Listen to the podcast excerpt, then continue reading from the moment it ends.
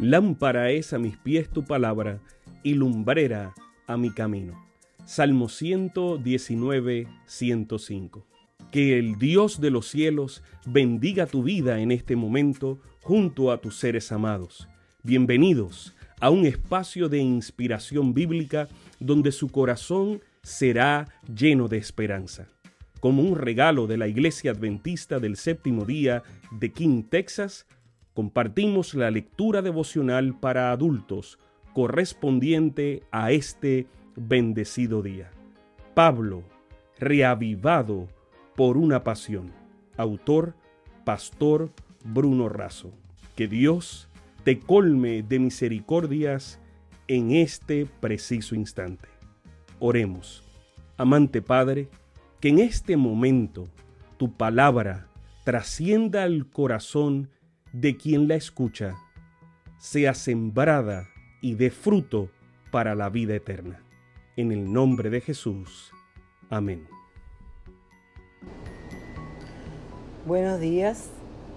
Hoy 2 de septiembre, la meditación matinal lleva como título La única prevención.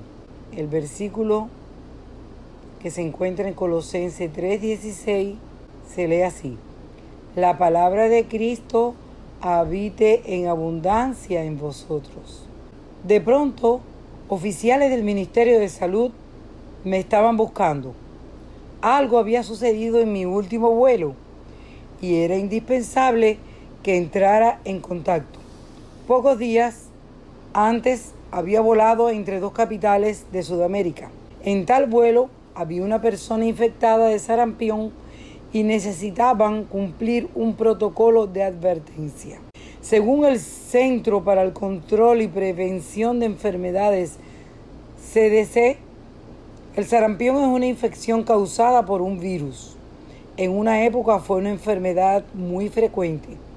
Aunque las tasas de mortalidad se han reducido en todo el mundo, la enfermedad aún se, se cobra 100.000 vidas cada año, la mayoría menores de 5 años.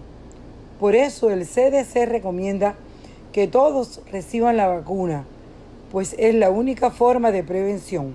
El término vacuna fue propuesto por Louis Pasteur en 1881 en homenaje a Edward Jenner. Él en 1796 inventó la vacuna contra la viruela, una enfermedad erradicada en la actualidad. Jenner observó que las ordeñadoras de vaca afectadas de viruela vacuna no se contagiaban de la viruela humana. De esta manera inoculó una leve dosis de una lesión de una ordeñadora a un niño sano de 8 años. En un primer momento el niño desarrolló la enfermedad de forma leve. Al ser infectado por la viruela humana más tarde, no desarrolló ningún síntoma. La inmunización se había producido. Pablo dice que la palabra de Dios debe habitar abundantemente en nosotros. Los judíos tenían unas diez mil palabras en su vocabulario. Para ellos la palabra era algo más que un sonido, era algo vivo, era una unidad de energía cargada de poder. Así lo registra el salmista. Por la palabra de Jehová fueron hechos los cielos y todo el ejército de ellos por el aliento de su boca, porque él dijo y fue hecho. Él mandó y existió. Salmos 33, 6 y 9. Los griegos tenían unas 200.000 palabras. Para ellos la palabra es el logos, es decir, la razón, la sabiduría, el orden, la perfección y el poder. La palabra ya existía, no, no fue creada era Dios, estaba con Dios y todo fue creado por Él. Somos infectados por el sarampión del pecado e inmunizados, no por dosis pequeñas de pecado, sino por dosis abundantes de la única fuente de prevención. Para estar inmunes se recomienda una dosis diaria en ayunas de la abundante y poderosa palabra del Señor. Dios les bendiga este día.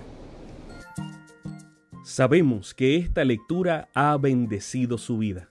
Compártala, compártala con alguien más e invítele a suscribirse en nuestro canal para mayor bendición. Puede también visitar nuestro sitio web. Encontrará mayor información. Que el Señor de los cielos te dé esperanza para este día y sus ángeles le acompañen.